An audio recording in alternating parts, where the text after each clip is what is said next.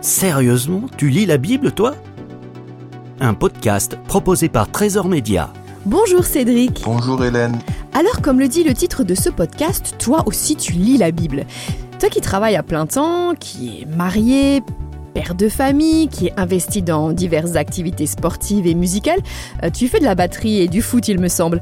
Euh, comment tu fais pour trouver du temps pour lire la Bible? Comment tu t'organises? Bah, ça arrive que sur les trajets du boulot, que je mette la Bible en audio. Donc euh, ça c'est quand vraiment j'ai pas forcément euh, le temps à la maison.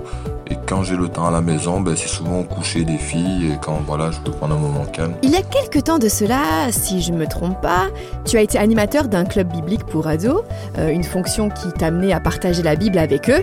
Euh, et pendant ces moments, euh, y avait-il un sujet, un, un passage biblique ou un personnage qui te tenait plus à cœur? Moi c'est David en fait.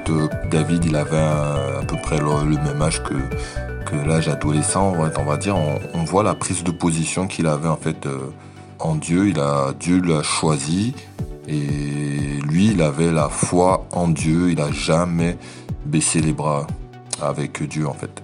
Quel conseil donnerais-tu aux ados qui t'écoutent aujourd'hui justement et qui hésitent à lire la Bible? À tous les ados, ben déjà que ben Dieu les aime et que Dieu a prévu une place pour lui et euh, ben qu'ils cherchent le Seigneur et il leur donnera la place et, euh, et le plan qu'il a prévu pour chacun d'eux.